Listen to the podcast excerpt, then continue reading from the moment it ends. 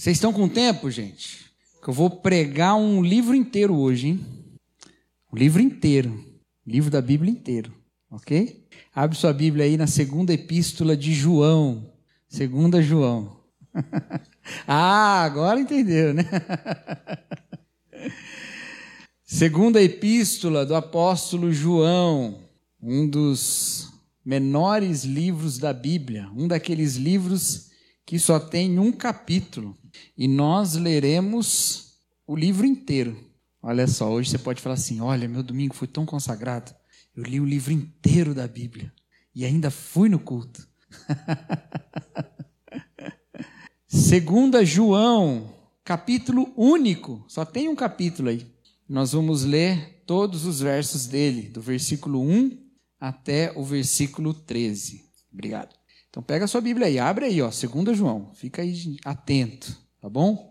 É no finalzinho da, da Bíblia. Tem 2 João, depois 3 João, Judas e Apocalipse. Se for de trás para frente, é o quarto livro. Apocalipse, Judas, 3 João, 2 João, tá bom? Então vamos lá. 2 João, único capítulo, vamos lê-lo inteiro.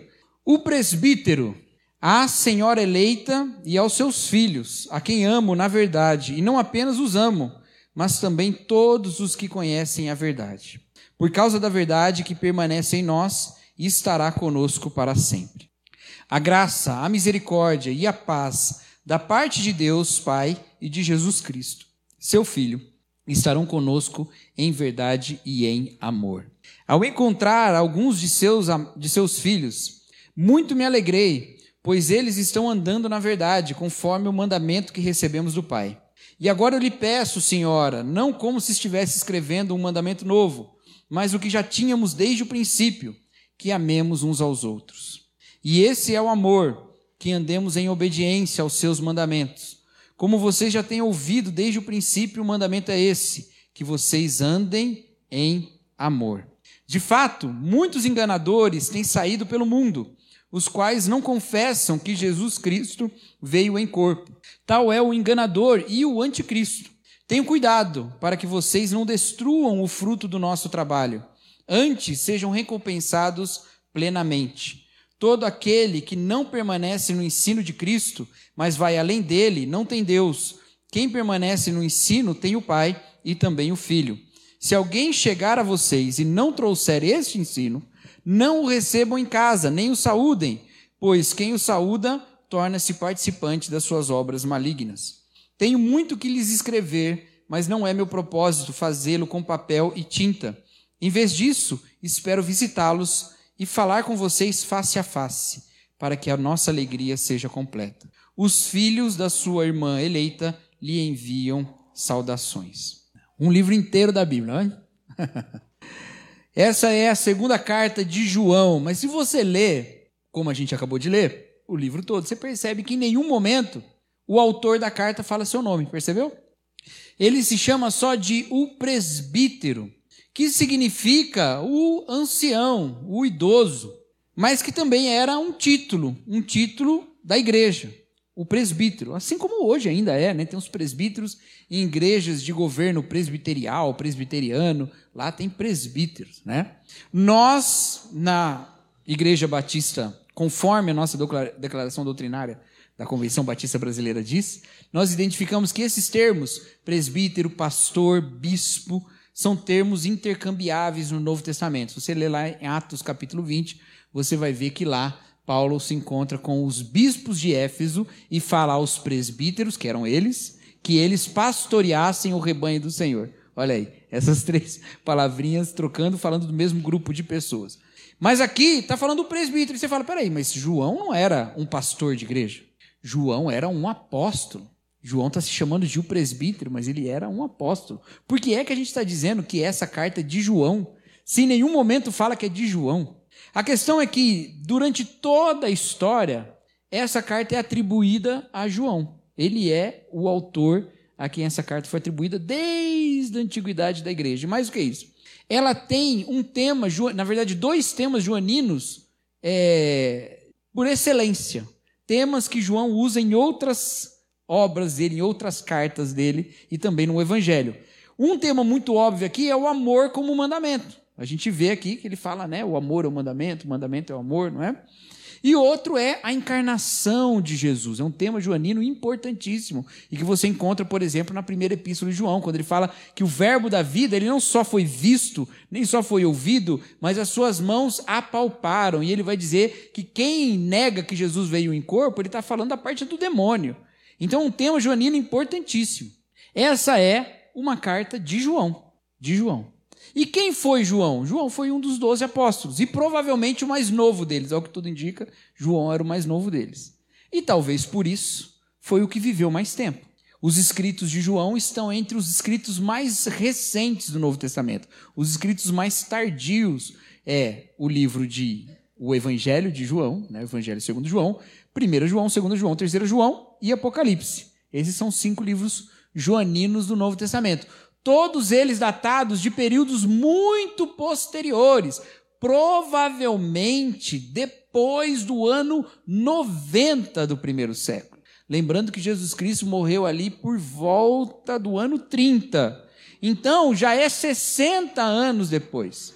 Ele está falando com uma igreja majoritariamente formada por pessoas que não tiveram o privilégio que ele teve de ver Jesus Cristo agindo encarnado no seu ministério terreno.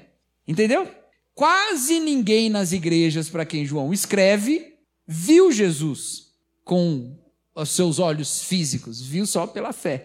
Quase todos eles são aqueles bem-aventurados para quem Jesus fala lá no final do Evangelho de João mesmo né? Falando lá para Tomé, porque viste creste, bem-aventurados são os que não viram, mas creram. É para esses e é desses que João está escrevendo. E a gente nota essa intenção e essa preocupação muito forte no Evangelho de João. Lá no capítulo 17, ele é o único que vai colocar a oração de Jesus, aquela oração sacerdotal, com Jesus orando por aqueles que creriam pelo testemunho dos apóstolos. Ele não estava orando só pelos apóstolos, mas por aqueles que depois creriam que é geralmente o público leitor das obras de João, entendeu?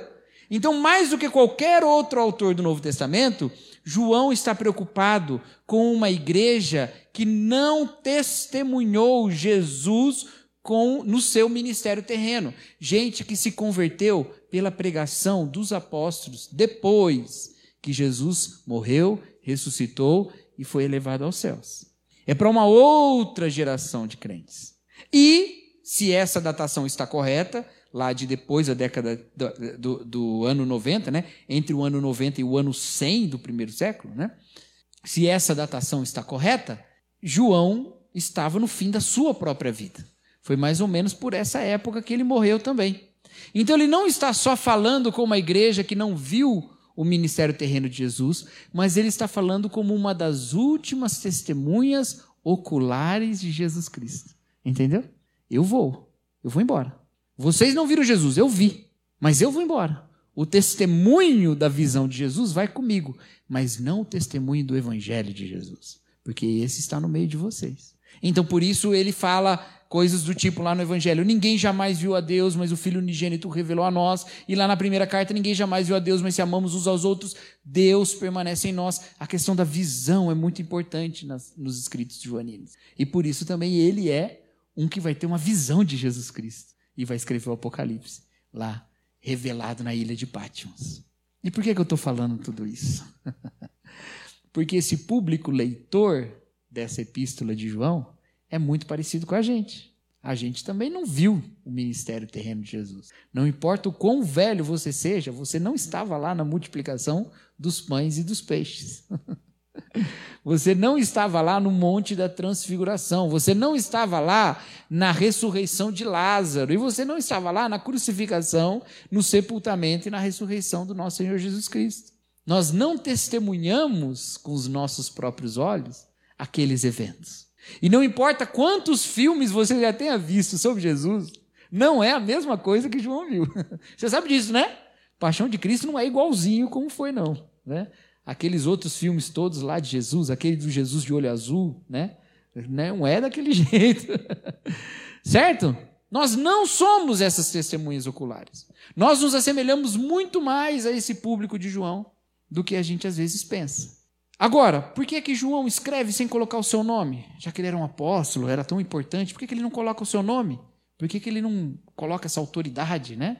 A gente não tem muita certeza, mas uma possibilidade, e uma das possibilidades mais fortes, é que João está usando aqui uma linguagem cifrada, entende?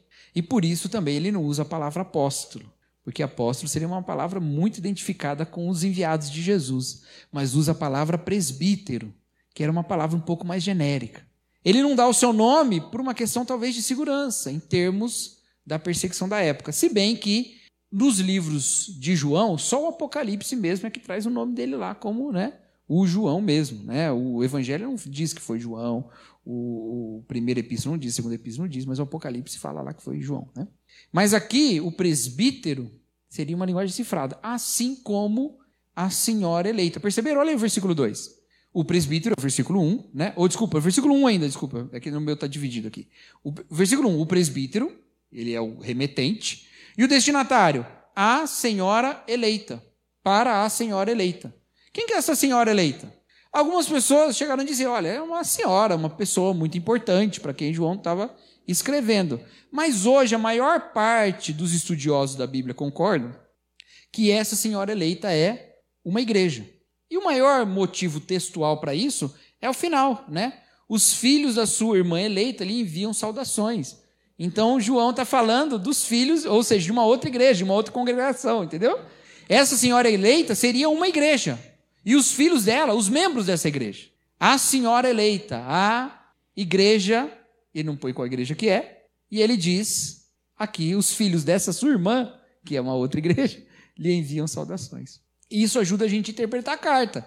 Porque quando ele fala ali no versículo 4 que ele encontrou alguns dos filhos dessa senhora, a gente sabe que ele não está falando dos filhos de uma mulher, ainda que todos esses fossem filhos de alguma mulher, né?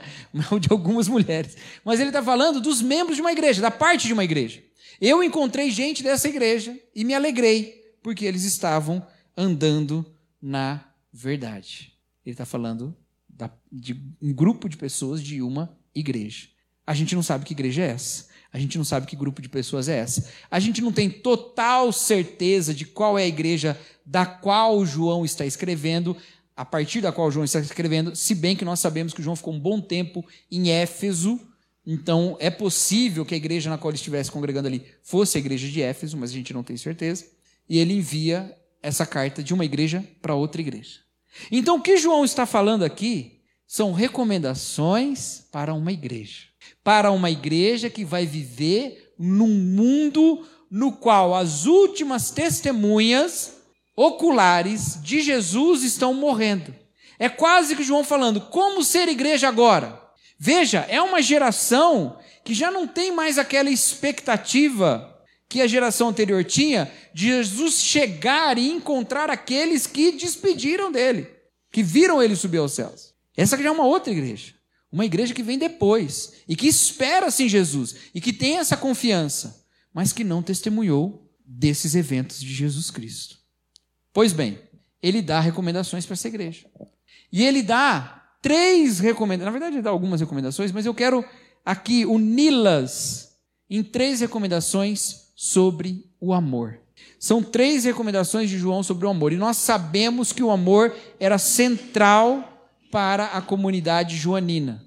João insiste nesse tema. Ele vai ressaltar mais do que ninguém o que Jesus falou sobre o amor lá no seu evangelho. É, é no evangelho de João que Jesus fala: se nós amarmos uns aos outros, eles vão saber que nós somos. Oh, se vocês amarem uns aos outros, eles vão saber que vocês são meus discípulos. Um novo mandamento vos dou, que vos ameis uns aos outros. É no evangelho de João. É em 1 João que ele fala: quem não ama não conhece a Deus, porque Deus é amor. É na primeira epístola de João. É um tema importantíssimo. E aqui ele nos dá três lições sobre o amor para que vivamos como uma igreja que revela Jesus quando ninguém mais está vendo Jesus. Uma igreja que mostra Jesus no mundo quando ninguém mais está vendo Jesus. Como é que ela ama de um jeito que Jesus é visível? E aí tem três lições aqui, ok? Estão comigo? Vamos lá, vamos ver quais são essas lições sobre o amor. Primeira lição: o amor é lei. O amor é lei. Então presta atenção: uma igreja que revela Jesus no mundo é uma igreja que tem o amor por lei. A lei é o amor. Olha que coisa poderosa isso. Imagina, quais são as diretrizes que regem essa organização chamada igreja? O amor. O amor é a lei. O amor é diretriz, o amor é a regra. É o que ele fala aqui a partir do versículo 5. Veja, no versículo 4 ele fala que ele encontrou filhos daquela igreja, filhos daquela senhora, irmãos que eram daquela igreja, e ele se alegrou muito. Por quê? Porque eles andavam na verdade. Olha que coisa maravilhosa. Eles andavam na verdade. Então, o testemunho que João tem daquela igreja é de gente que está legal, que está indo bem. Olha, eu fiquei muito feliz, encontrei o pessoal aí da sua igreja e eles são top, velho. Eles são muito bons, eles são firmes na palavra, eles estão andando na verdade. Que recomendação então que se dá para quem está andando na verdade? João dá a recomendação mais fundamental, versículo 5. E agora eu lhes peço, senhora, não como se estivesse escrevendo um mandamento novo. Mandamento é aquela palavrinha falando dos mandamentos da lei, certo? Eu não estou dando uma lei nova, eu não estou dando um mandamento novo, mas o que já tínhamos desde o princípio. Qual é esse mandamento que nós já tínhamos desde o princípio? Que amemos uns aos outros. Qual é o mandamento que está desde o princípio? Qual é o mandamento fundamental, o fundamento, o mandamento base? Que nós nos amemos uns aos outros. O que é uma coisa muito curiosa, porque João aqui está falando que esse mandamento não é novo. É antigo. Em 1 João ele fala: Olha, eu vou dar um mandamento novo para vocês, mas na verdade não é novo, também é antigo. Em 1 João ele fala isso também. E Jesus falou isso no seu último encontro com os discípulos, lá no Evangelho de João: Olha, eu te dou um novo mandamento, que vos ameis uns aos outros. Mas é novo ou é antigo? É antigo e é novo. é antigo porque é o mesmo desde o princípio, que nós nos amemos uns aos outros. Esse é o mandamento, essa é a lei. Contudo, ele é novo porque em Jesus ele toma um novo lugar. Em Jesus ele toma um novo lugar porque só Jesus diz que nós amamos a ele quando amamos uns aos outros. Entendeu? O jeito de olhar a lei do amor no Antigo Testamento era dividido em dois amores: amar a Deus acima de todas as coisas e ao próximo como a si mesmo. Mas Jesus fala: você quer amar a Deus? Ama o próximo. É um amor só. Amamos o próximo porque amamos a Deus, amamos a Deus amamos, amando o próximo. É tudo uma comunidade de amor. Então Jesus diz: aquele que tem os meus mandamentos e os guarda, esse é o que me ama. Mas qual o mandamento? João colocou aqui: o mandamento é o mesmo, desde o princípio, que nos amemos uns aos outros. Quem guarda o mandamento do amor ama a Deus, ama a Cristo. O amor é a lei, a lei que rege a igreja é o amor. Nós temos insistido nisso. E esse eu posso falar, eu posso falar que eu não estou dando um mandamento novo para vocês também. Não porque só o João já disse isso, mas porque eu falo disso desde o primeiro dia que eu pisei nessa igreja. o mandamento é o amor. Nós vivemos uma vida de amor, é de amor. Ok? O mandamento é o amor. Mas ele continua, olha que coisa interessante. Mas como é que é esse amor? Ele fala no versículo 6. E esse é o amor. Peraí, qual é o mandamento? O amor. E esse é o amor. Qual é esse amor? Que andemos em obediência aos seus mandamentos. o mandamento é o amor. Mas qual é o amor? O amor é o mandamento ou os mandamentos. O mandamento é o amor.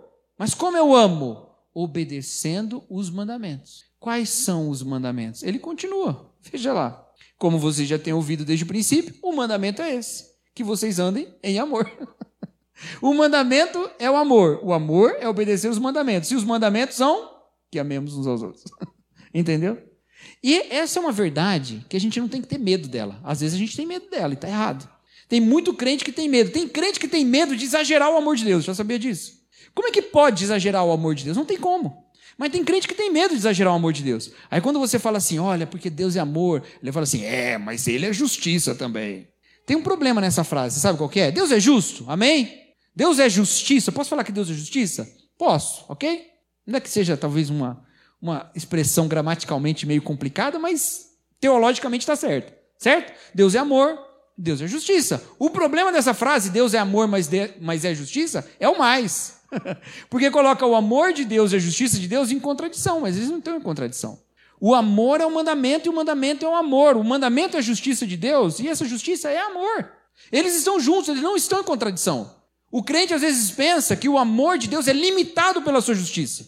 Como é que eu limito o amor de Deus? Pela sua justiça. Não, é justamente porque Deus é justo que o seu amor se manifestou absoluto em Cristo. Veja, por que é que Cristo morreu na cruz? O texto bíblico fala: o justo pelos injustos. Só somos considerados injustos e pecadores porque Deus é justo. E é justamente por sermos injustos que o amor de Deus se revelou na cruz, entendeu?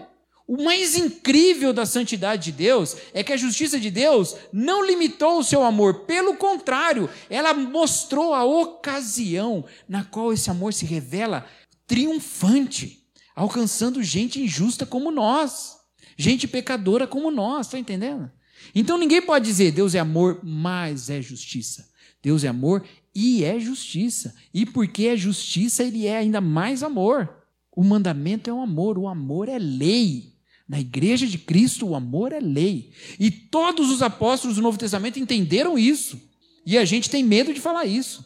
Paulo fala lá em Romanos e em Gálatas: se nós amarmos uns aos outros, nós cumprimos a lei. Pedro fala lá na sua epístola: se nós nos purificarmos pela verdade, ela nos leva ao amor fraternal, e por isso nós devemos amar uns aos outros sem fingimento, sem hipocrisia, sem falsidade. Devemos amar uns aos outros verdadeiramente.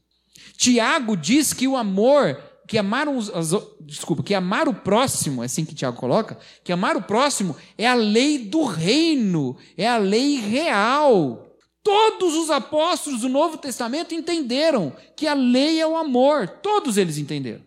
E a gente volta e continua fazendo a distinção: amo a Deus ou amo o próximo? Entendeu? A gente continua fazendo essa distinção. A gente continua criando limites. Olha, não, eu não posso amar o outro com tudo que eu tenho, porque a justiça de Deus limita esse amor. Não. O amor é lei. Na igreja de Cristo, o amor é lei. E Jesus fala que esse amor será conhecido. Saberão que vocês são meus discípulos se vocês amarem uns aos outros. Como a igreja de Cristo deve ser vista no mundo? Como uma família que se ama. Como uma família de gente que se ama. Ela deve ser vista no mundo assim. Ela não deve ser vista no mundo pura e simplesmente como o pessoal que tem o conhecimento correto sobre Deus. Isso só vai se mostrar se a gente amar um ao outro. Senão a gente não conhece a Deus, João fala. Ela não deve ser conhecida como a organização que tem as melhores ideias sobre como organizar a sociedade. Isso é falso. A gente não tem as melhores ideias sobre isso. Porque teve um tempo que a igreja achou que a melhor maneira de se organizar a sociedade era pegar um cara e dar todo o poder político para ele. Que era a época lá do absolutismo. Muito, muito cristão pensava isso. E estava certo? Não. A gente já viu que não deu certo. A gente não tem as melhores ideias. O que, que a gente tem? A gente tem amor. Porque a gente é uma comunidade que se reconhece amada por Deus. E porque é amada por Deus, ama o próximo. Amém? Amém, amém, então. Com acento sem acento. Não tem mais acento, acho, essa palavra? Acho que tem, acho que tem ainda. Amém e amém. amém. Amemos. O amor é lei. Mas tem mais uma lição que João dá aqui. É que esse amor não é qualquer amor, mas é o amor da verdade é o amor da verdade. O amor é lei e o amor é verdade. O amor é lei e o amor é verdade. Ali, no versículo 4, no, desculpa, no versículo 3, ele fala que a graça, a misericórdia e a paz de Deus e Pai de Jesus Cristo, seu Filho, estarão conosco. Ok?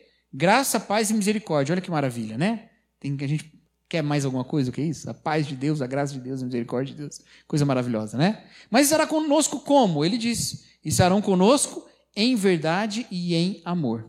Em verdade e em amor. O apóstolo Paulo diz que nós seguimos a verdade em amor. Nós seguimos a verdade em amor.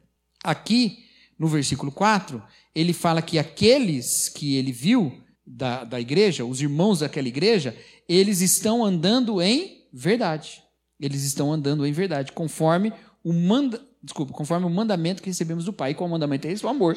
Então eles estão andando em verdade e em amor. Está entendendo? O amor não é qualquer amor. O amor é o amor da verdade.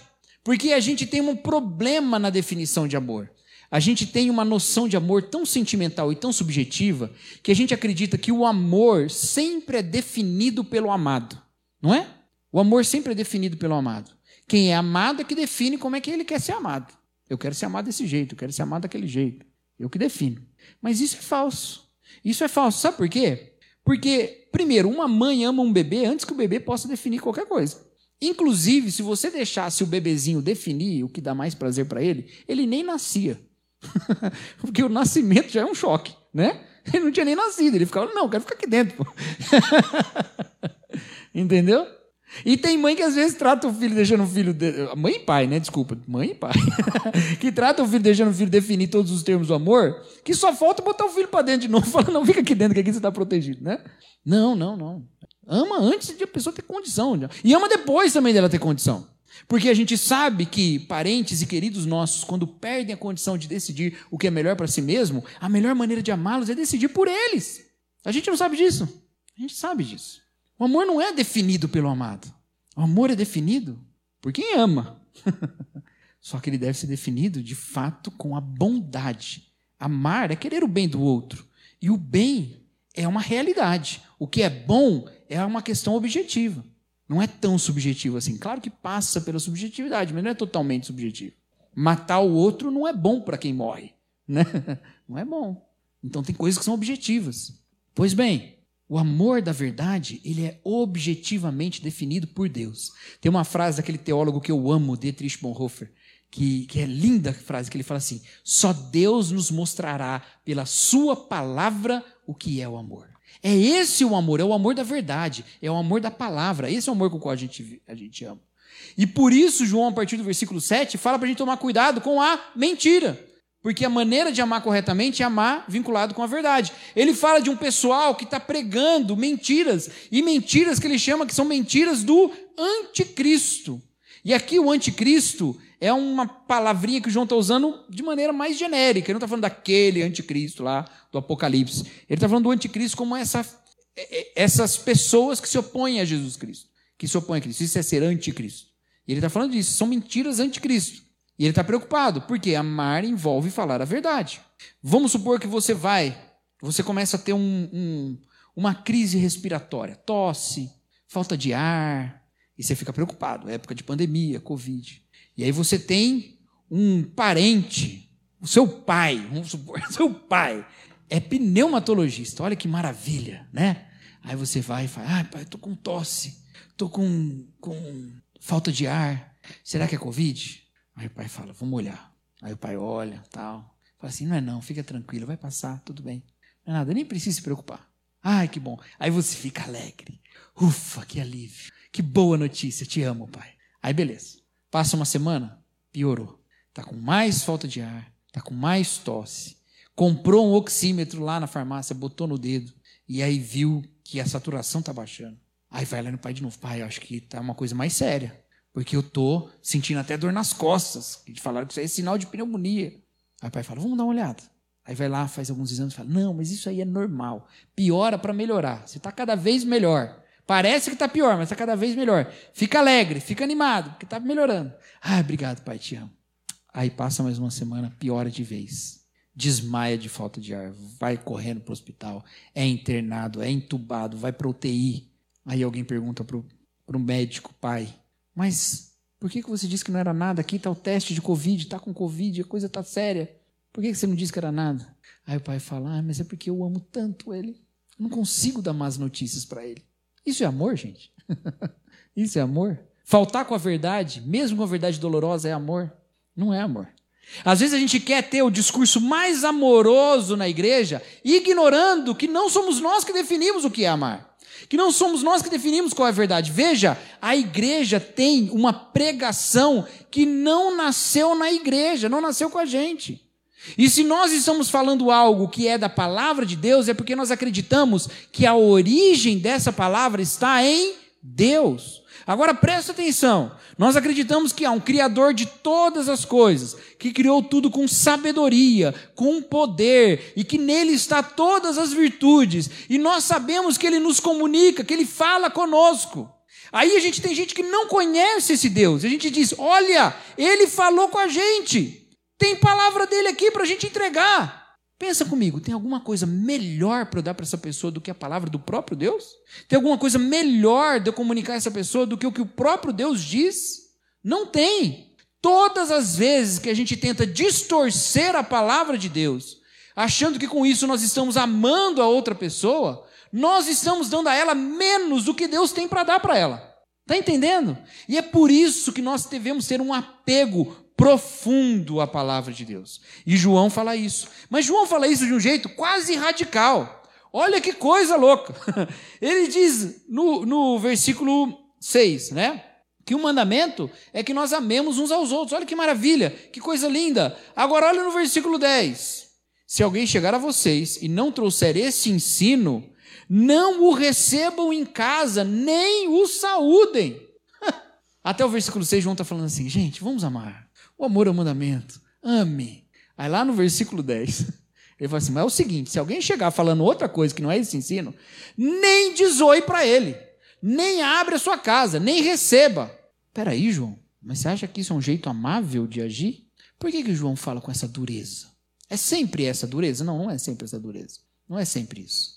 Jesus conversou com um monte de gente de maneira muito amigável que não defendia, que nem cria nele como Deus. Não é?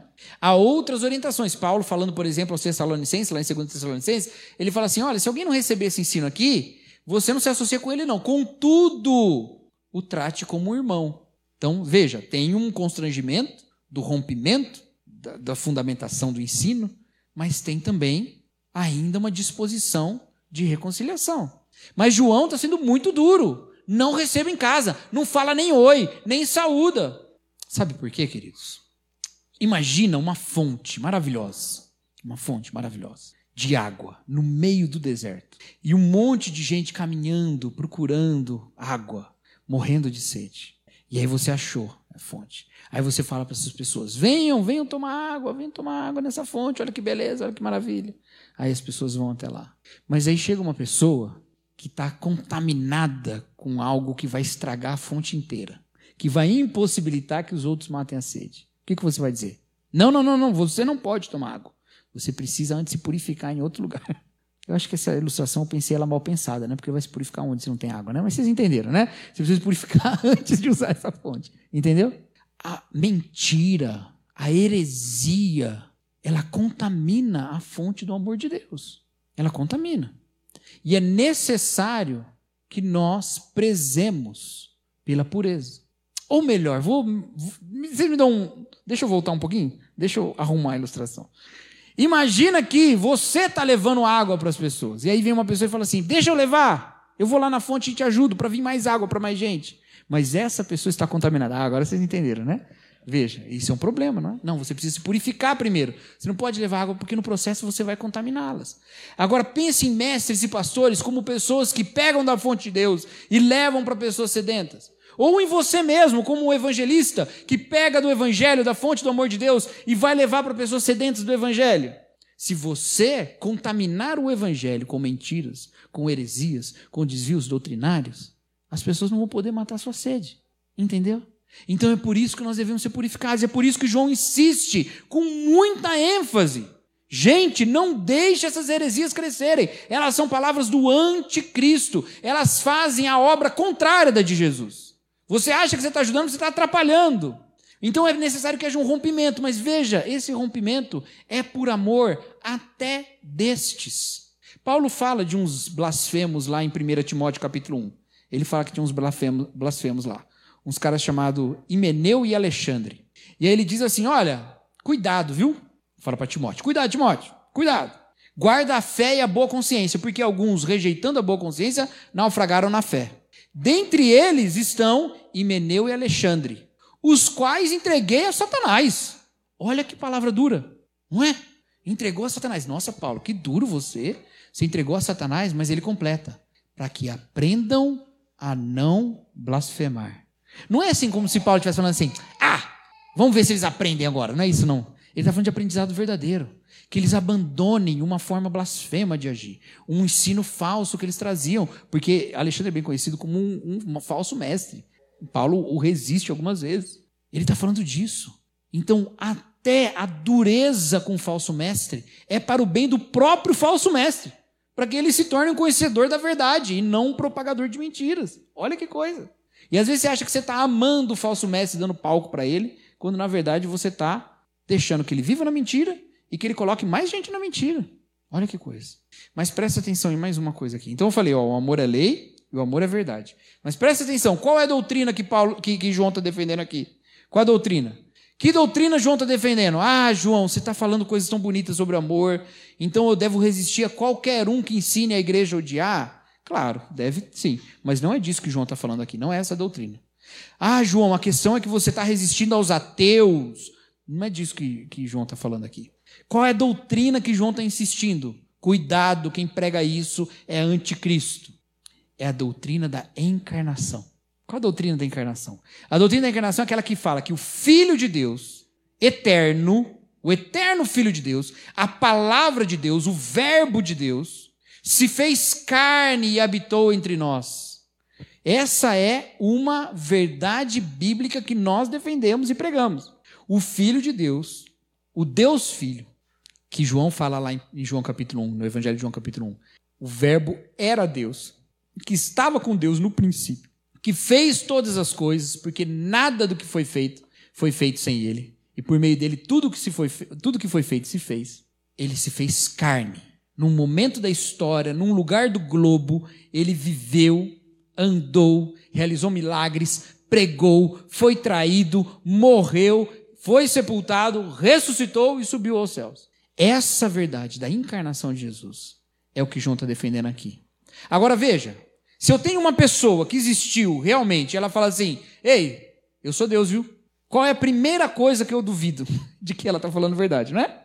Jesus apareceu e falou: Eu sou o Filho de Deus, eu sou o Messias, eu sou aquele do qual foi, o qual foi prometido pelos profetas. E ao fazer essas afirmações, ele está falando que ele é o próprio Yahvé encarnado.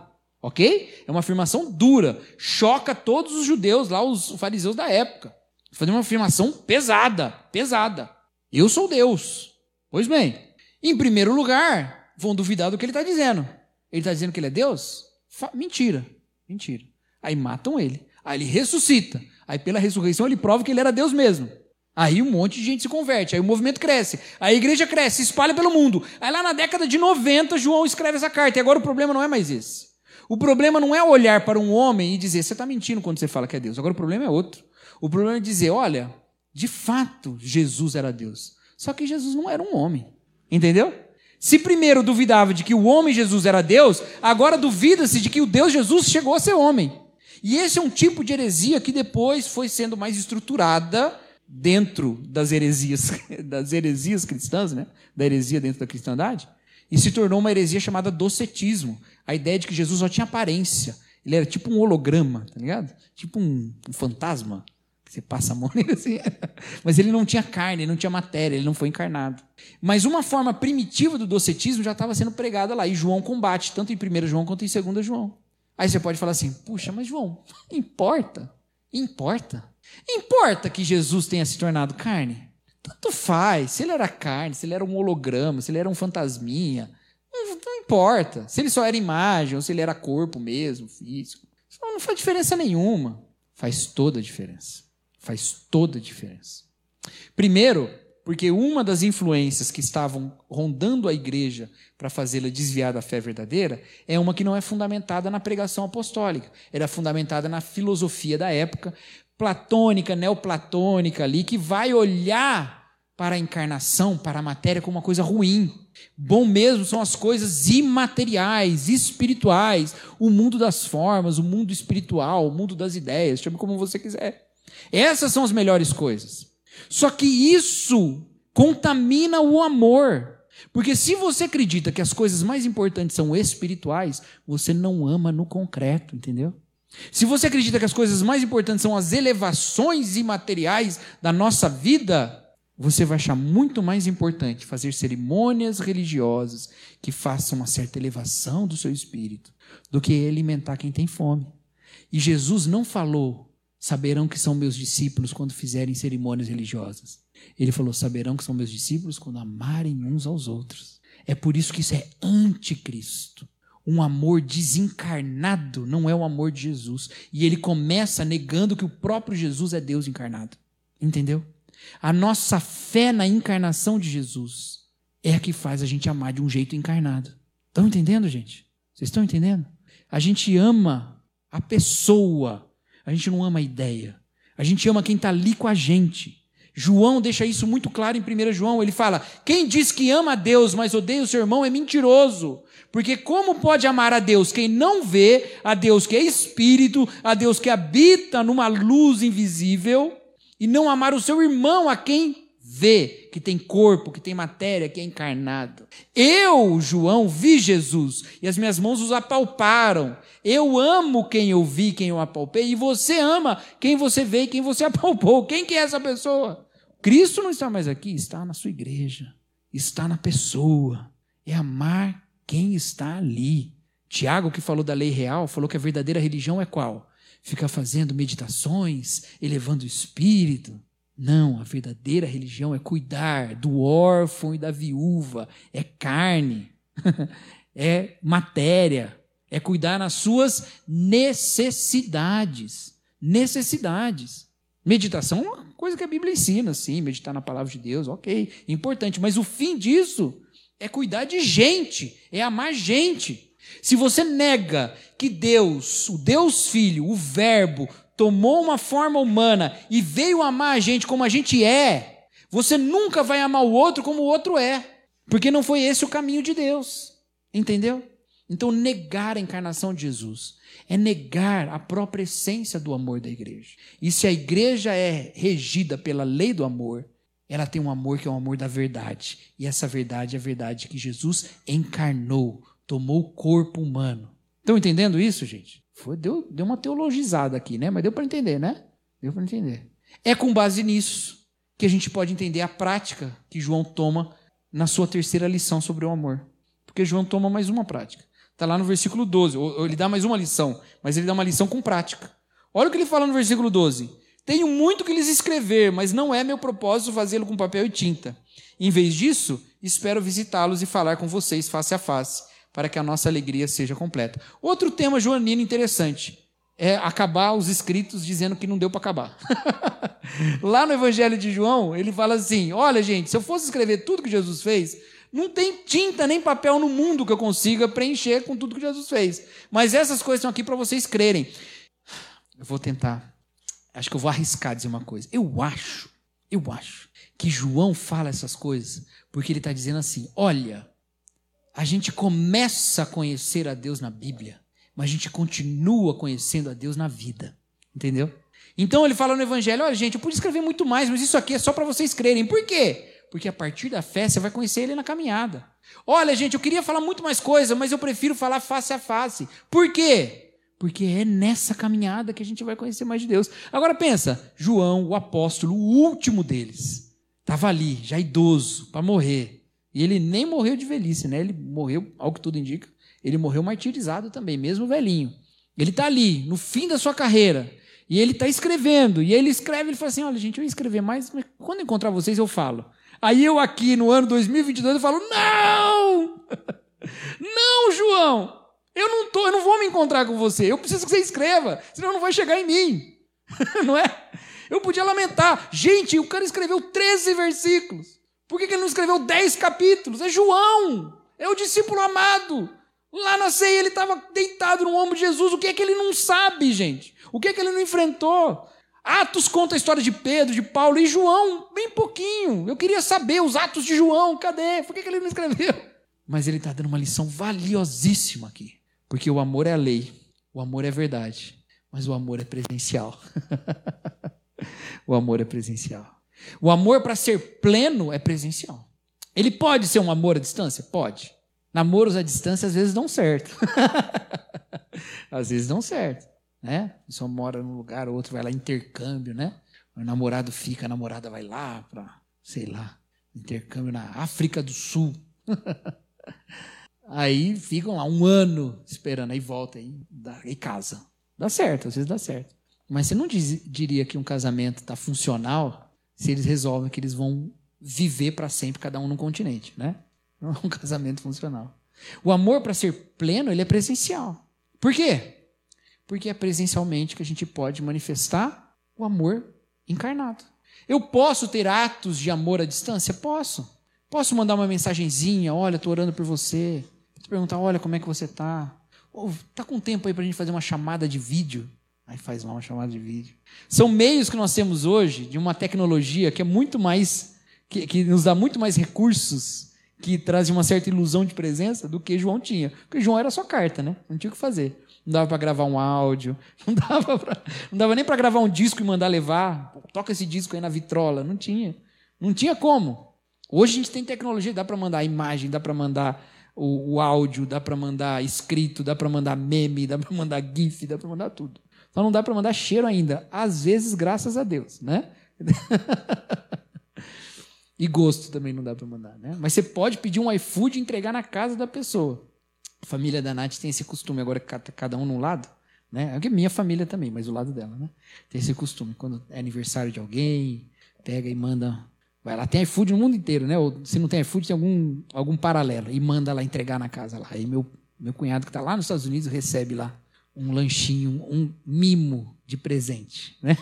Não estamos aí para te dar um abraço? Ok, ok. Mas a gente sabe, e os irmãos sabem, né, o quanto o presencial faz uma alegria plena. E Ana, né? A Ana está nessa expectativa, né? a Ana está nessa expectativa. A Carol vai aparecer aí um dia, né? Está tá breve, está perto, né? É, olha aí, né? O presencial, presencial. E na igreja é a mesma coisa. João está falando sobre igreja aqui.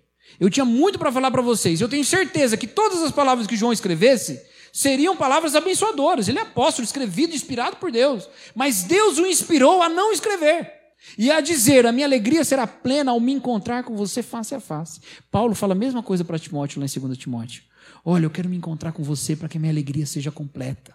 Tem uma alegria que a gente perde quando a gente não está na face a face com o outro, quando a gente não está na presença do outro. Tem uma alegria que a gente perde. E aí eu falei para vocês que existe essa essa heresia na história da igreja chamada docetismo, que é a ideia de que Jesus tem imagem, mas não tem corpo, né? Hoje a gente vive um docetismo da igreja, um docetismo eclesiástico, que é uma igreja que tem imagem, mas não tem corpo. É uma igreja que você pode vê-la nas telas, mas a qual você não participa. E o que acontece? Bom, nós tivemos um tempo aí afastamento e produzimos conteúdos digitais. E por que isso? Porque era o jeito que a gente podia se amar naquele tempo. Mas agora a gente está amando presencialmente. Eu não quero te ver pela tela, eu quero te ver face a face. Porque tem uma alegria que é plena e que eu perco essa plenitude se eu não estou com você. Entendeu? João sabia disso. Nós sabemos disso. Mas nós vamos nos enganando. Porque a gente esquece às vezes. Às vezes a gente esquece que falar o dia inteiro no WhatsApp com alguém não é estar com esse alguém. Que às vezes 10 minutos de encontro valem mais do que dois dias trocando mensagem. Diz que o José Saramago, aquele grande escritor português, eu não sei se essa história é verdadeira não, mas eu vou repeti-la como eu a ouvi. José Saramago detestava e-mail. Ele detestava e-mail. Só que José Saramago vivia numa ilha vulcânica, que era que é da território espanhol, uma ilha no meio do nada, então ele tinha que comunicar muito assim com as pessoas, mas ele odiava e-mail. E ele dizia que ele odiava e-mail porque o e-mail era muito impessoal.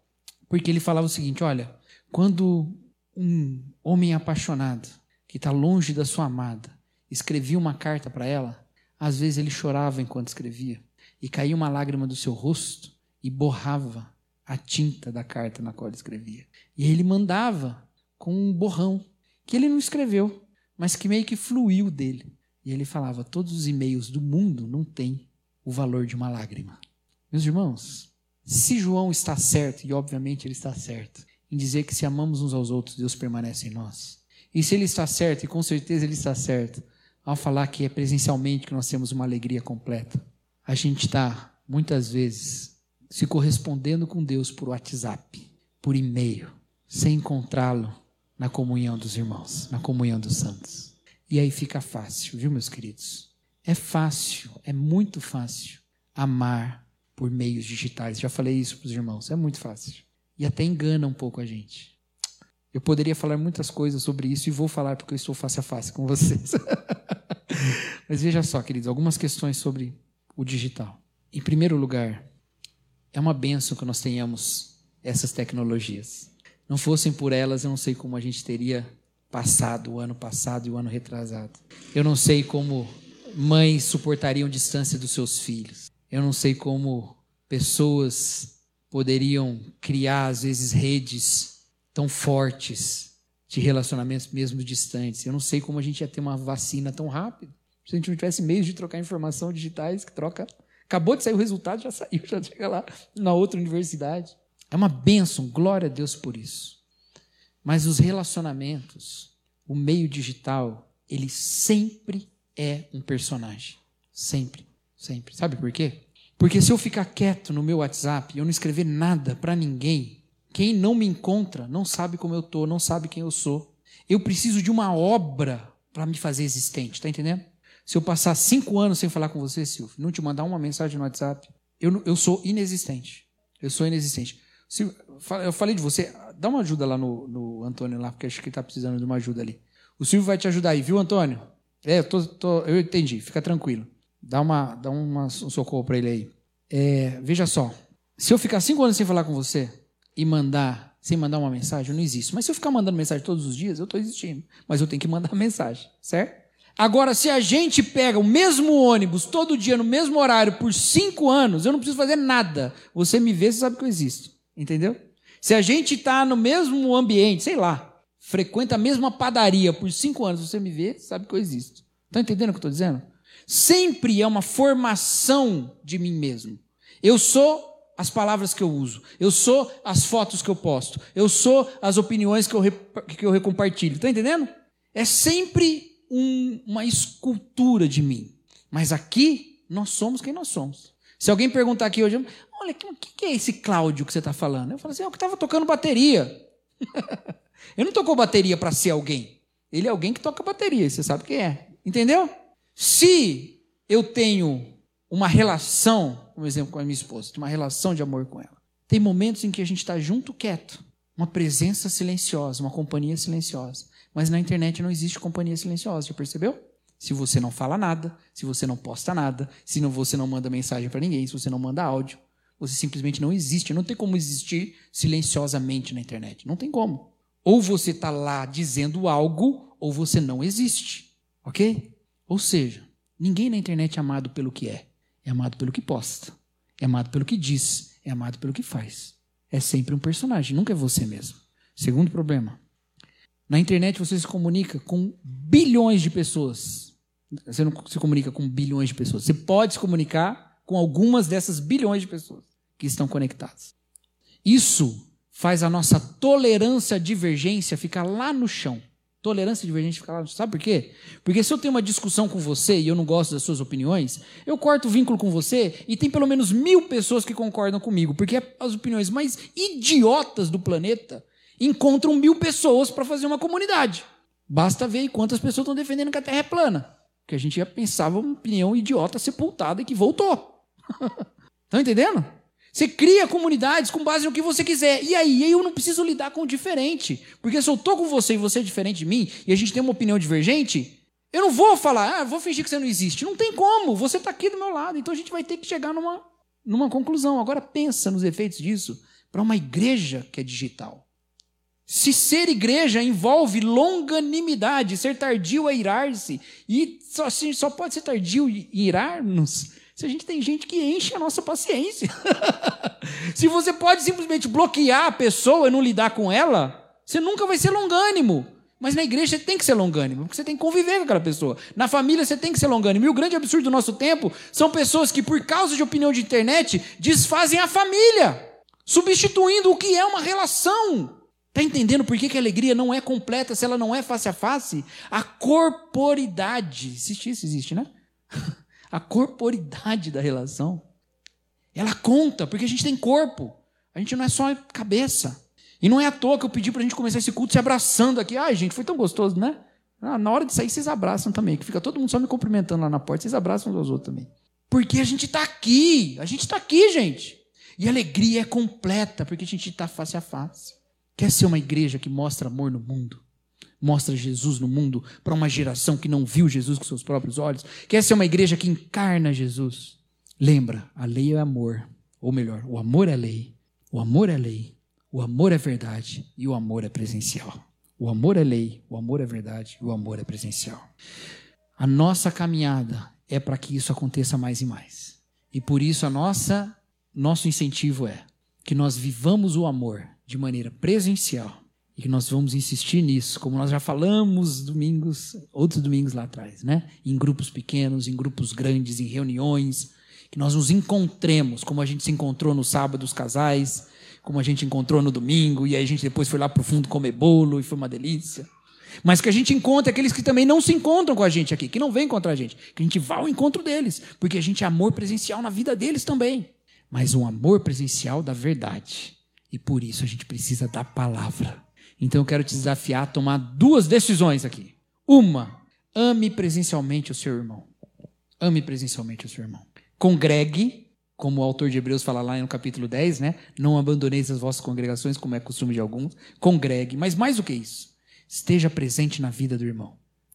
Segunda coisa, busca mais a verdade para amar segundo o que Jesus nos ensina. E nós temos buscado mais a verdade aqui. Queridos, nós temos tido aulas na IBD que tem sido uma maravilha. Não é não, Carlão? Fala aí, né? Tem sido uma maravilha, né? Tem mais irmãos que têm vindo, viu? Eu falei só deles dois, mas tem mais. Tem sido uma delícia. Nós estamos vendo os livros poéticos, estamos aprendendo um monte de coisa que a gente não costuma aprender. Eu quero saber mais a verdade, porque eu sei que essa verdade fala do amor que Deus tem por mim. Eu quero amar como Deus manda eu amar. Porque no fim, é a lei do amor que eu quero cumprir. Amém, queridos?